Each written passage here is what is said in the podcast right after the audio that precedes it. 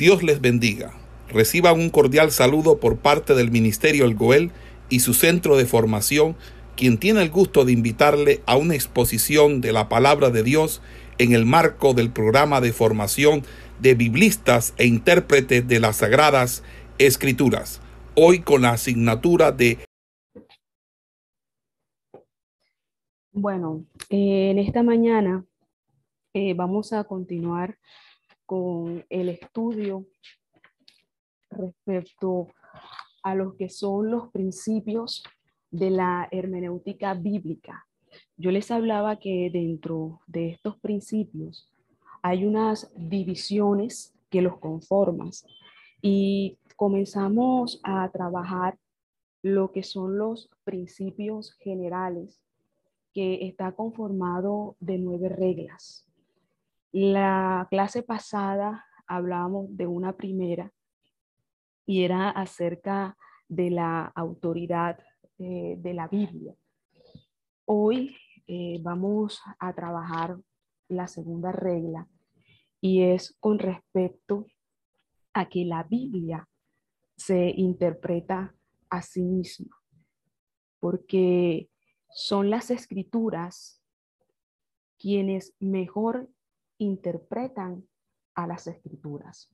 Entonces, esa va a ser pues la regla que vamos a desarrollar eh, en esta mañana y que nos va a llevar a que nosotros nos demos cuenta que la interpretación de las sagradas escrituras o la exégesis que nosotros podamos hacer de ella no se basa en nuestros pensamientos o en nuestro sentir o en nuestro parecer. La interpretación de ella se hace basada en ella misma. Entonces, esa es una regla que nosotros vamos a trabajar en esta mañana y que si nosotros le hacemos un buen uso o hacemos una buena aplicación de ella al momento de nosotros adentrarnos al estudio de la palabra o al momento de desarrollar nuestros estudios bíblicos, nuestras enseñanzas, nos va a servir como una herramienta que nos ayudará a tener una claridad de lo que en ella está escrita. Entonces, esta es una regla muy importante para nosotros dentro de lo que es la hermenéutica bíblica como tal. Mire esto, la Biblia habla con sencillez y con mucha claridad los temas que en ella se encuentran plasmados. De hecho, su mismo texto, sus mismos contenidos se interpretan a sí mismos. Cuando nosotros leemos pasajes que encontramos en el Antiguo, en el Nuevo Testamento, usted ve que al momento de nosotros ampliar o al momento de nosotros desarrollar más el tema que nosotros queremos hablar, usted va a encontrar que dentro de toda, la, dentro de toda la Biblia hay una secuencia de pasajes, de versículos, que al enlazarlos unos con otros, nos van a dar la interpretación de lo que nosotros queremos enseñar o transmitir. Por eso vuelvo y le recalco que la Biblia se interpreta por sí misma. Nosotros no podemos omitir o nosotros no podemos añadirle absolutamente nada a la Biblia. Por eso un buen exégeta, un buen intérprete es aquel que se basa en lo que la Biblia dice y lo que la Biblia registra, más allá de que nosotros eh, tengamos o, lea, o, o leamos eh, libros o diccionarios o cosas que sirven como para complementar o para ampliarnos un poco más el conocimiento de lo que nosotros queremos estudiar. Pero eso son cosas que nos complementan, pero la base principal de nosotros al momento de interpretar las sagradas escrituras debe ser la misma palabra, debe ser la misma escritura. Y eso es muy importante que nosotros como intérpretes, ustedes como intérpretes que se están preparando como tal, lo tengan muy claro y lo tengan muy presentes. ¿Por qué se han levantado tantas, tantos falsos maestros? ¿Por qué se ha transversado tanto eh, la palabra? Porque se ha comenzado a interpretar la Biblia basada en nuestros conceptos y percepciones personales, mas no se están basando en lo que la Biblia así registra y así estipula. Entonces, esto es muy importante. Esta regla es muy importante al momento de nosotros interpretar, escudriñar las sagradas escrituras. Entonces, mire esto. Para que nosotros podamos eh, hacer un buen estudio o para que nosotros podamos eh, tener una correcta interpretación de las Sagradas Escrituras, se hace necesario que nosotros primeramente leamos el texto que estamos analizando o leamos el pasaje que estamos analizando. Y no solamente hacerle una lectura somera, superficial, sino que lo leamos y lo volvamos a leer y lo desmenucemos y que si hay palabras que nosotros no entendemos, vayamos a buscar su significado. Porque cuando nosotros tenemos el significado de las palabras, ellas nos ayudan a, tener una claridad sobre lo que el texto nos está diciendo. Por eso es muy importante cuando nosotros eh, analizamos la parte histórica, la parte geográfica, o sea, porque todo eso nos va nutriendo a nosotros para poder ubicarnos en ese momento, en esa situación, que era lo que estaba pasando, que era lo que estaba sucediendo. Y eso nos va a llevar a nosotros a hacer una buena o una correcta interpretación del pasaje. Todos estos tópicos, todas estas cosas nos ayudan a nosotros al momento de interpretarla. Ahora, la Biblia siempre deberá ser su propio intérprete y siempre va a ser el mejor intérprete de ella misma. Porque es que en estos tiempos nosotros escuchamos tantas barbaridades, tantas enseñanzas que no tienen fundamento, que no tienen peso bíblico, que no tienen motivo ni razón de ser lo que están exponiendo y lo que están diciendo.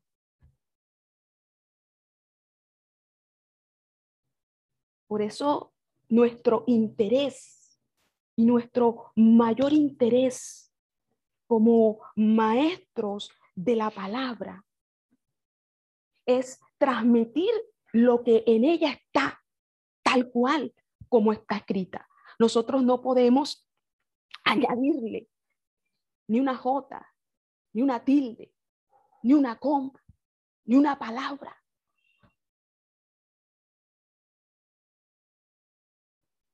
Porque automáticamente, cuando nosotros hacemos eso, cambia el sentido de lo que está escrito.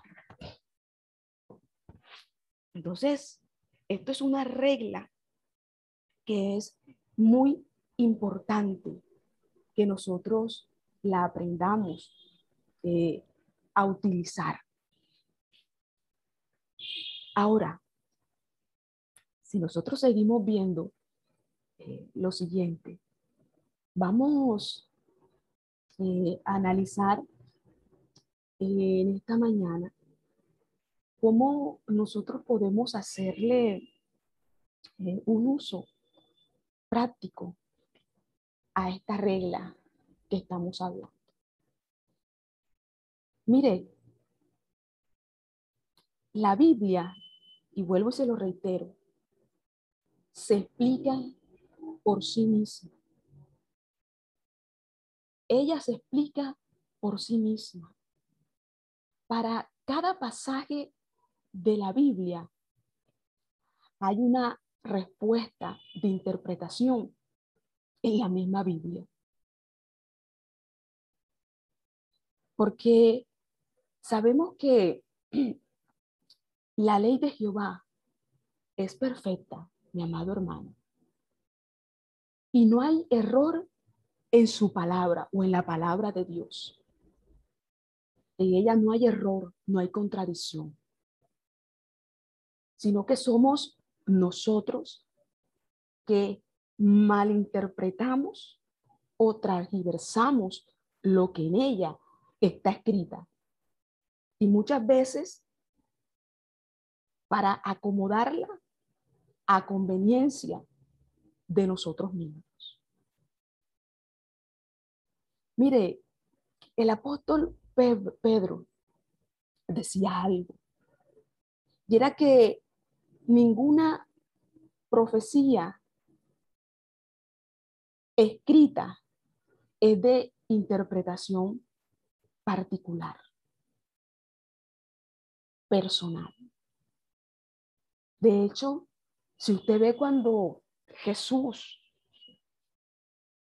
enseñaba, hablaba, él exhortaba a que escudriñaran las escrituras para hallar la verdad, para hallar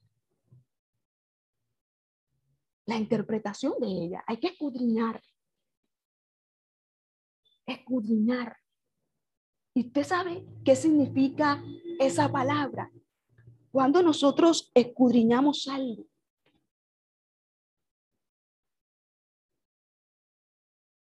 ¿Cuándo hacemos eso? Cuando hundamos, cuando buscamos, escudriñamos. Y eso es a lo que nosotros estamos llamados a hacer. Porque es que la interpretación de las escrituras no se hace para establecer nuestros deseos, nuestros antojos o lo que nosotros queramos hacer y acomodarla. No, Señor.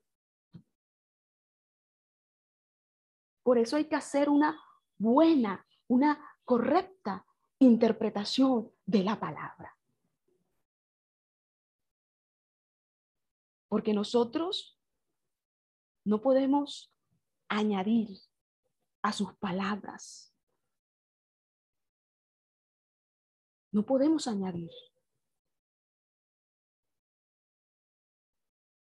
Porque la Biblia dice algo. Y es que no añadas a sus palabras para que no te reprenda y no seas hallado mentiroso. ¿Mm? Mire esto, para que no seas hallado mentiroso. No añadas, no supongas. Si la Biblia no lo dice, no lo digas. Si la Biblia no está, no está este, allí, no lo digas. O sea, en, en ese sentido, porque a veces suponemos cosas y las decimos, Entonces, de esto hay que tener mucho cuidado. Nosotros, como maestros, ustedes como ministros, como pastores, eh, como líderes, en medio de sus congregaciones, tienen una responsabilidad grande al momento de transmitir la palabra del Señor. Dios demandará de los maestros, de aquellos que enseñan, porque a través de nuestra enseñanza o salvaremos a unos, a muchos, o terminaremos extaviando y condenando a muchas personas por nuestra enseñanza. Tenemos una responsabilidad grande delante del Señor. Interpretación, interpretar. Y siempre hay que hacerlo a la luz de las sagradas escrituras. Eso es muy importante. Entonces, vuelvo y le repito, la Biblia se interpreta a sí misma. La Biblia se interpreta a sí misma. Y esa es una regla muy importante dentro de lo que es la hermenéutica bíblica.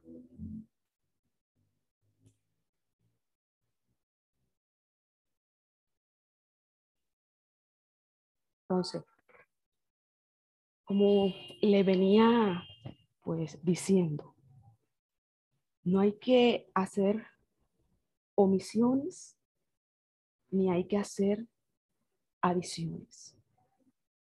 ¿Qué es una omisión? La omisión consiste en citar solo aquella parte del pasaje que conviene y el resto no se dice. Eso es una omisión. Citar solo aquella parte del pasaje que conviene y el resto no lo decimos, ¿verdad? Solo aplicamos y decimos solo cierta parte, pero no decimos todo, todo completo.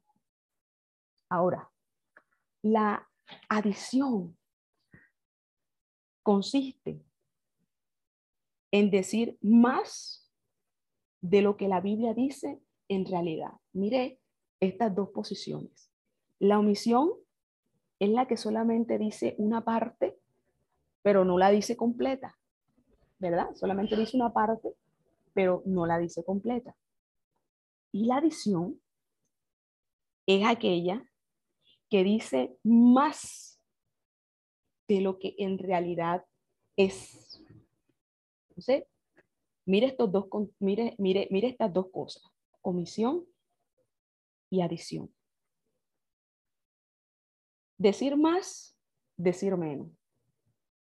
Y eso lo vemos en cantidad, en gran manera. Entonces, vamos a eh, analizar eh, lo siguiente. ¿Dónde nosotros podemos eh, aplicar estos dos términos hablando de lo que es la omisión y lo que es la adición. Usted cuando lee, y vamos a utilizar este ejemplo, eh, en la Biblia, eh, cuando pasó en Génesis, eh, lo que fue la situación entre la serpiente y la mujer, hablando de Eva, y todo lo que se suscitó en medio de ellos, y las conversaciones y, todo lo que, lo que se dijo entre uno y el otro. Vamos a analizar con este ejemplo lo que es la omisión y la adición. Y vamos a mirar eh, cómo en este caso Y en esta situación se puede aplicar estos dos términos como tal. Entonces, mire esto. La Biblia a nosotros eh, nos habla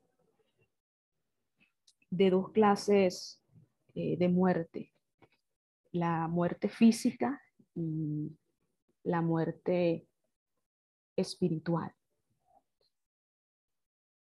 Cuando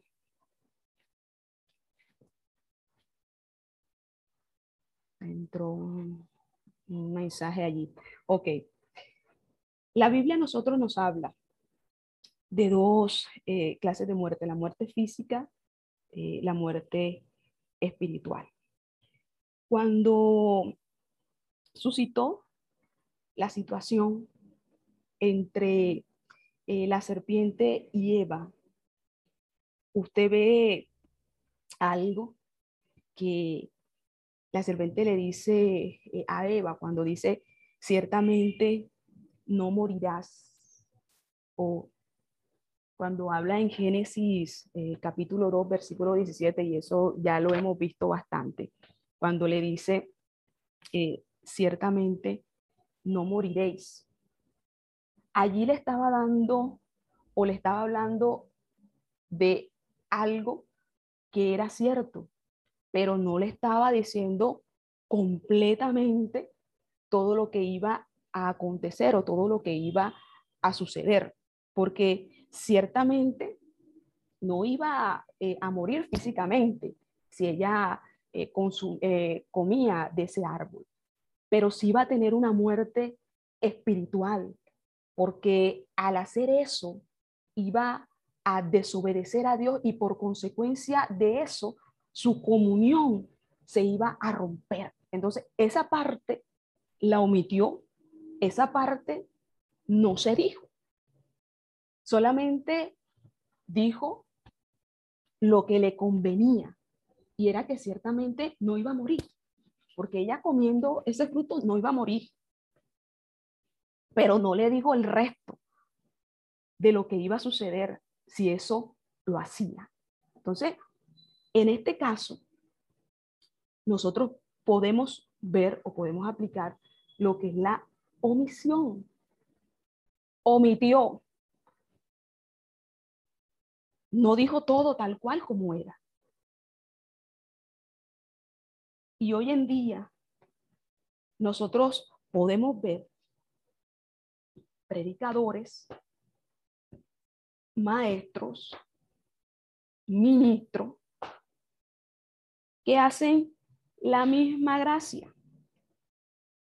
Omiten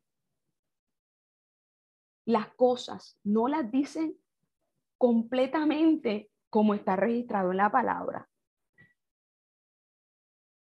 Solamente dicen o enseñan los que les conviene, pero no dicen todo como es. Entonces, muchos están usando esta manera de interpretar. Omiten. Omiten cosas que en la Biblia están registradas, consignadas allí. Y con eso lo que están haciendo es engañando y siendo engañados también porque tanto su enseñanza como su interpretación están fuera de contexto. Entonces hay que tener mucho cuidado en ese sentido. Nosotros no podemos omitir absolutamente nada de lo que en la Biblia está escrito. No podemos omitir absolutamente nada de lo que en la Biblia está escrito. Porque nosotros no enseñamos, no predicamos para agradar a los hombres. para agradar a las personas, para que se nos abran más las puertas, para que nos salgan más invitaciones, para tener más reconocimiento. No, no, no, no, no, no, no. Nosotros enseñamos la palabra tal cual como está escrita, porque nosotros no queremos que las almas se pierdan, porque queremos que a las personas se les abra el entendimiento con la palabra del Señor. Y eso solamente se logra cuando se predica y se enseña con la palabra del Señor, más nada. Porque la palabra es la que hace el efecto. La palabra es la que penetra como espada a lo más profundo de nuestro corazón. Es la que quebranta los tuétanos. La palabra es la que confronta, la palabra es la que redarguye, la palabra es la que nos muestra como ese espejo la condición en la cual nosotros nos encontramos. Por eso se hace necesario que nosotros no omitamos absolutamente nada. Nada.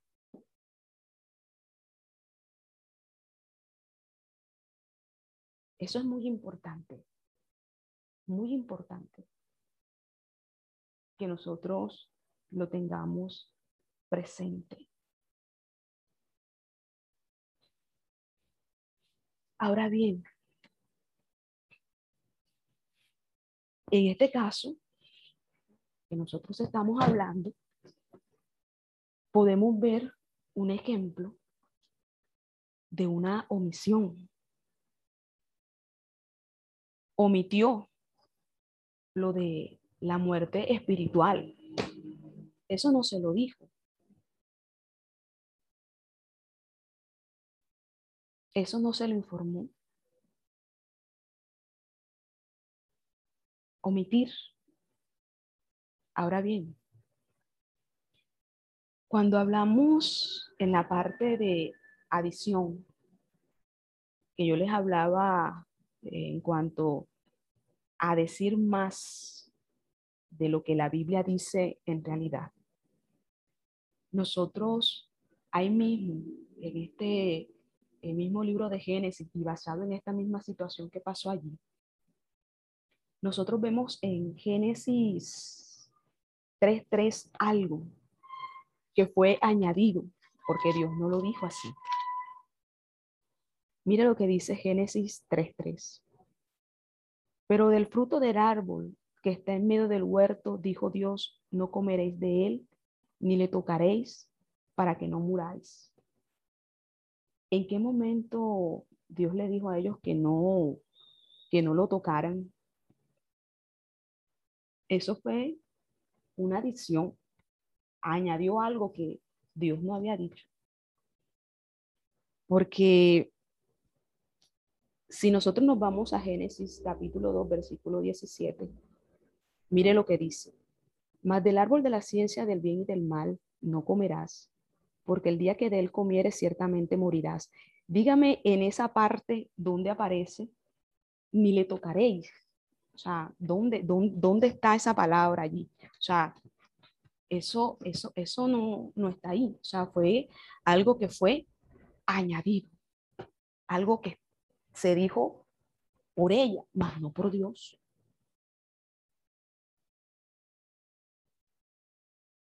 Por eso lo que yo les hablaba, uno no, no puede decir más de lo que la Biblia dice en realidad, porque uno puede tregiversar las escrituras para hacer que digan más de lo que en realidad dicen.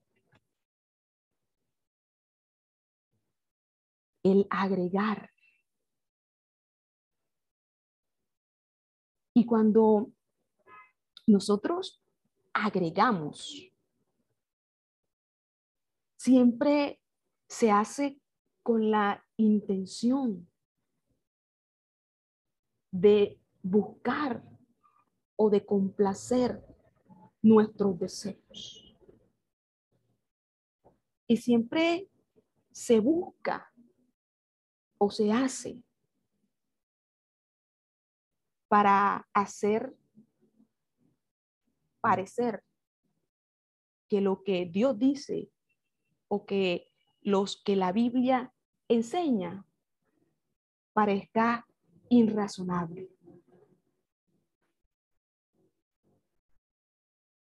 Entonces, mira, mire, mire lo importante que es el que nosotros no digamos más de lo que la Biblia nos enseña o lo que la Biblia dice.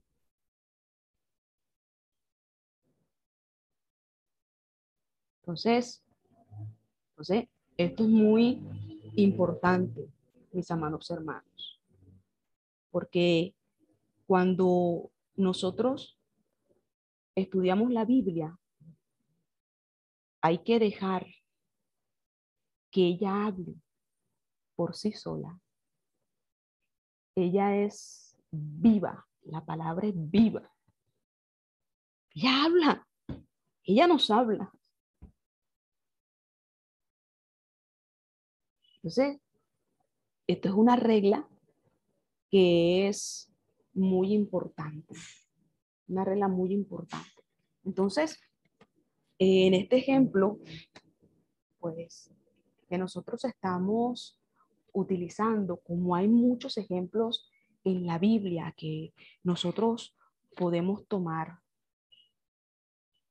esta es una muestra clara de que nosotros no debemos ni omitir ni adicionar al momento de nosotros interpretar las sagradas escrituras.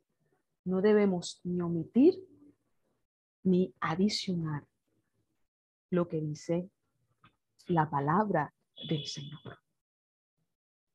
Eso nos va a ayudar para que nosotros podamos mantenernos en un camino de rectitud. Cuando nosotros aprendemos a no omitir, a no adicionar, eso nos va a ayudar para nosotros poder mantenernos en su palabra. Pero como yo les decía, todas estas reglas van enlazadas una con otra, una con otra, una con otra. Van enlazadas. Entonces, estamos hablando y estamos analizando con respecto a su interpretación. Ahora bien, usted ve cuando nosotros leemos en Isaías, y, ojalá usted allá vaya cogiendo con su Biblia y vaya eh, analizando allí también, se va a dar cuenta de que ella misma se interpreta, porque es que hay versículos que usted lee en el Antiguo Testamento y que usted después cuando va al Nuevo Testamento encuentra también respaldo, porque hablan de lo mismo. Igualmente del Nuevo Testamento, que cuando usted va al Antiguo también respaldan porque hablan de lo mismo. Es que, como yo le decía, y como cuando hablábamos la semana pasada de la primera regla, la Biblia no tiene error, la Biblia no tiene contradicción. Y por eso esta segunda regla nos habla acerca de que ella se interpreta por sí misma. Porque siempre usted en toda la Biblia encontrará textos, pasajes que respaldarán una cosa y la otra. No son islas sueltas, no son cabos sueltos. Siempre hay una relación de unos con otros. Entonces, mire, mire esto. Cuando nosotros eh, leemos en Isaías, les decía ahorita, en Isaías 7, eh, eh, versículo 14, Usted tiene allí su Biblia, vaya, vaya allí buscando.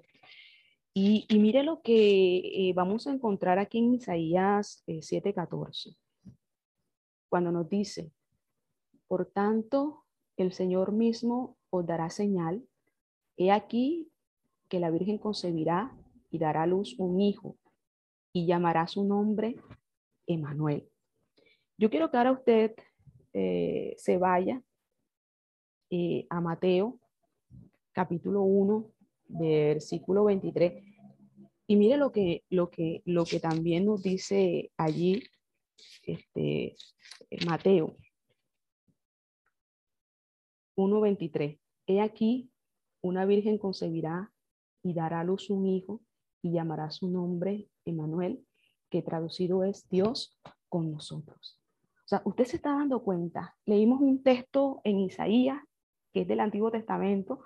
Ahora estamos leyendo un versículo en Mateo, que es del Nuevo Testamento, pero que los dos están hablando del mismo tema y tienen relación. Entonces, por eso hablábamos acerca de que la Biblia habla sola. Ella no necesita la ayuda de nosotros. Ella habla sola. Nosotros no debemos ni agregar ni quitar absolutamente nada. Ella se interpreta sola. Lo que nosotros sí tenemos que aprender es pedirle al Espíritu Santo que nos guíe, que nos direccione al momento de nosotros entrar a leer la Biblia. Como hablábamos la clase pasada, de tener un espíritu correcto y que a través de su Espíritu Santo nosotros podamos ser guiados y guiados que a toda verdad del conocimiento de la palabra de Cristo. Pedirle al Señor que al momento de nosotros interpretar, de hacer nuestros estudios, sea Él el que nos dé, como hablábamos en la clase pasada, la inspiración, la revelación, el entendimiento de eso que nosotros estamos leyendo. Que Él nos dé la interpretación, no basado en mis palabras, no basado en mi percepción, no basado en mi parecer, no basado en lo que yo creo, no. Que Él nos dé la interpretación de lo que está ahí escrito, porque Dios lo puede hacer.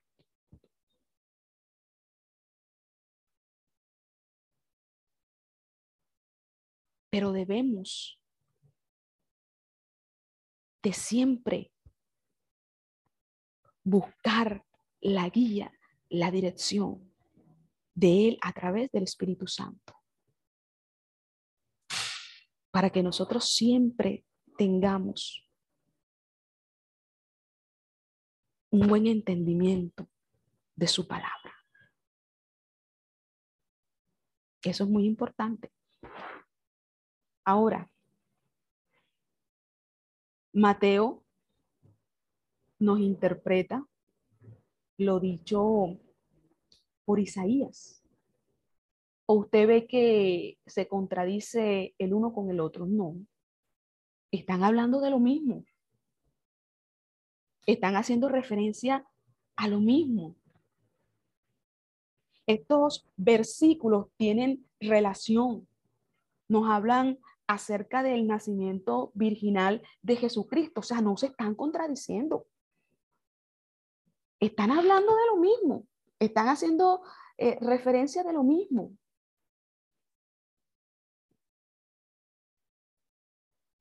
¿Ve? Interpreta lo mismo que dijo el profeta Isaías.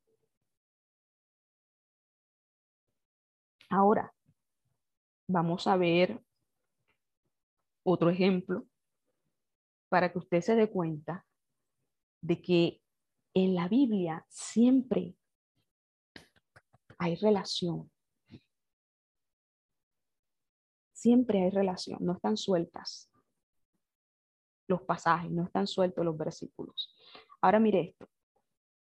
Cuando nosotros eh, vamos a Mateo, eh, Mateo capítulo 27, vaya ya su Biblia, Mateo eh, capítulo 27, y nosotros miramos del, del versículo 27 al 50, o sea, Mateo capítulo 27, del versículo 27 al 50, que no lo vamos a leer, solamente eh, lo vamos a usar como un ejemplo para que usted se dé cuenta de cómo la Biblia se interpreta en sí misma. Mateo 27, y cuando nosotros vemos del 27, del versículo 27 al 50, vemos que este pasaje nos hace referencia a lo que fue la crucifixión de Jesús. Pero dentro de todo este pasaje, vamos a analizar lo que es el versículo 35. Váyase allí al versículo 35. Eh, Mire lo que nos dice. Cuando lo hubieron crucificado, repartieron entre sí sus vestidos, echando suertes para que se cumpliese lo dicho por el profeta. Partieron entre sí mis vestidos y sobre mi ropa echaron suertes. ¿Verdad? Está ubicado allí en el versículo 35. Eh, Ahora vamos a hacer un recorrido por la Biblia para que usted se dé cuenta que no solamente Mateo habló con respecto a esto, sino que hay otros libros que también hacen referencia a este suceso o esto que pasó. Entonces, mire, si nosotros nos vamos a el Salmo, capítulo 22, versículo 18, vayas allí al libro de los Salmos, capítulo 22, versículo 18. Mire lo que nos dice el Salmo 22, 18 repartieron entre sí mis vestidos y sobre mi ropa echaron suerte. Y esto es un versículo del Antiguo Testamento que se está citando con respecto a algo que nos está hablando Mateo. Ahora, si nosotros nos vamos al libro de Marcos, al versículo 15, que al capítulo 15, versículo 24, Marcos 15, 24. Mire lo que nos habla eh, sobre esto. 15, 24. Cuando lo hubieron crucificado, repartieron entre sí sus vestidos, echando suerte sobre ellos para ver qué se llevaría cada uno. Si se va para Lucas, allí, vámonos para Lucas 23 y leemos el versículo 33 y 34. Vámonos para Lucas, capítulo 23 y vamos a leer el versículo 33 eh, y 34. Y cuando llegaron al lugar llamado de la carabela, le crucificaron allí y a los malhechores, uno a la derecha y otro a la izquierda. Y Jesús decía, Padre, perdónanos porque no saben lo que hacen. Y repartieron entre sí sus vestidos, echando suerte. Ah, mire esto. Y estos versículos que nosotros estamos leyendo no están llevando la misma secuencia, no están llevando la misma temática, no nos está hablando del mismo suceso. Ahora bien, cuando nos vamos a Juan, vámonos a Juan, vámonos a, el libro de Juan y vamos a mirar a ver qué nos dice Juan con respecto a este punto. Juan capítulo 19 y vamos a leer el versículo 23 y el versículo 24. Entonces, mire esto. Cuando los soldados hubieron crucificado a Jesús, tomaron sus vestidos e hicieron cuatro partes, una para cada soldado. Tomaron también su túnica la cual era sin, corta, sin costura, de un, de un solo tejido de, de arriba abajo. Entonces dijeron entre sí, no la apartamos, sino echemos suerte sobre ella, a ver de quién será. Esto fue para que se cumpliese la escritura que dice, repartieron entre sí mis vestidos y sobre mi ropa echaron suertes. Y así lo hicieron los soldados. Todo lo que nosotros hemos leído en cada una de estas citas nos relata con respecto a lo que fue la crucifixión de una forma o de una manera paralela dentro de los evangelios y con otros textos que ratifican eso. Entonces, cuando yo les hablaba de que la Biblia se interpreta a sí misma, es porque es así. Nosotros abrimos el pasaje en Mateo, pero si nosotros comenzamos a buscar en la Biblia, vamos a encontrar textos que nos van a hablar de lo mismo y que también nos van a ampliar un poco más el panorama con respecto a lo que nosotros queremos enseñar, porque usted ve que en cada uno de los versículos hay algo que está aportando, que está diciendo, que de pronto no lo dijo Mateo, pero sí lo dijo Lucas, pero no lo dijo Marco, pero sí lo dijo Juan. Cuando nos vamos eh, a Salmos, Salmo nos dice una cosa, y eso es lo que nos hace que nosotros podamos interpretar la palabra. Ella habla, mi amado hermano. Ella se interpreta, ella se complementa dentro de ella misma.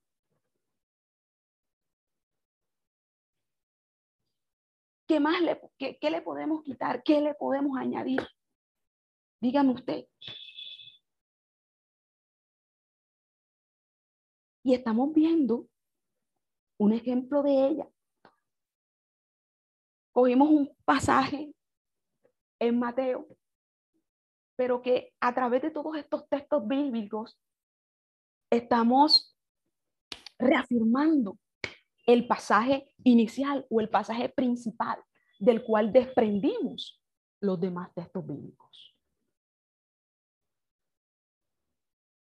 Y eso es lo que nosotros debemos de hacer si queremos tener una buena interpretación de la palabra.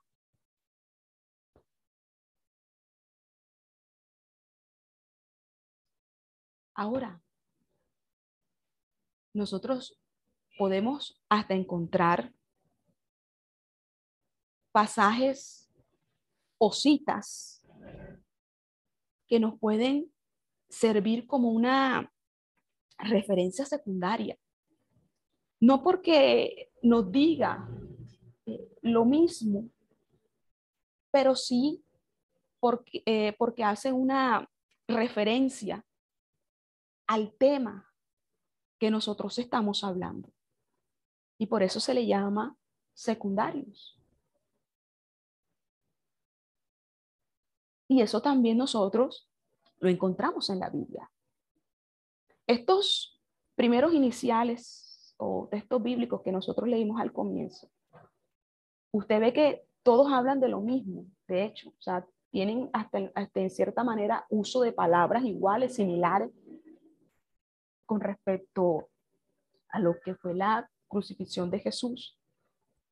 Pero nosotros también podemos encontrar otras referencias que como les decía, nos sirven como referencias secundarias o como un orden secundario, porque cuando, lo, cuando los leemos, vemos que tienen una temática de lo que nosotros estamos desarrollando. Y por lo menos, nosotros, los textos bíblicos que hemos leído, hacen referencia al vestido, porque en cada uno de ellos hablan de que repartieron suerte, eh, con la ropa de Jesús, o sea, nos hace una referencia a lo que es la palabra vestido. ¿Cómo nosotros podemos aplicar eh, en esto que estamos colocando de frente? Eh, pasajes o versículos que puedan servir como un orden secundario por el tema que se está hablando. Por ejemplo, en este, el tema eh, secundario lo podemos eh, ubicar en el sentido del tema de los vestidos o el vestido. Entonces, mire esto. Si usted se va a Josué,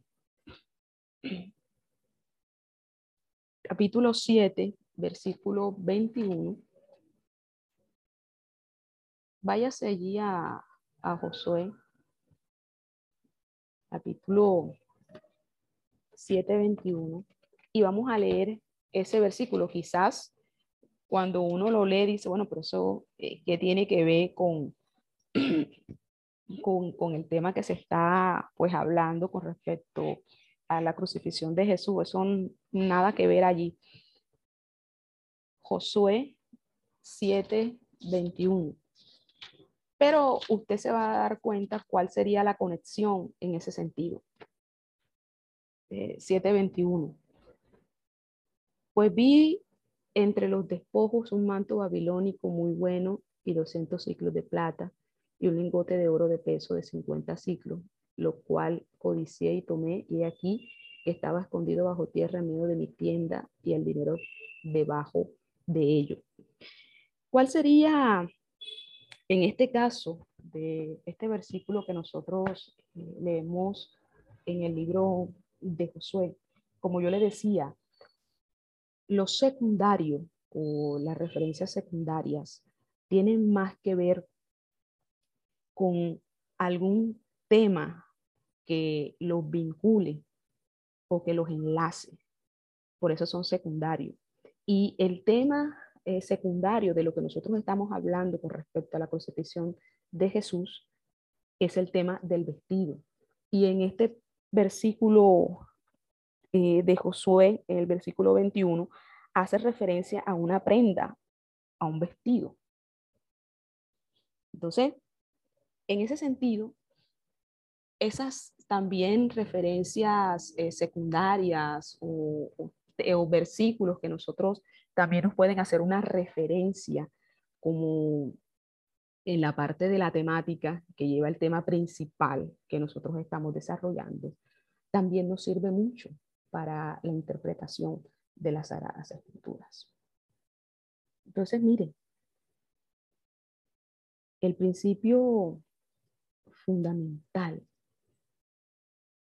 de esta regla que nosotros estamos analizando en esta mañana es que las escrituras expliquen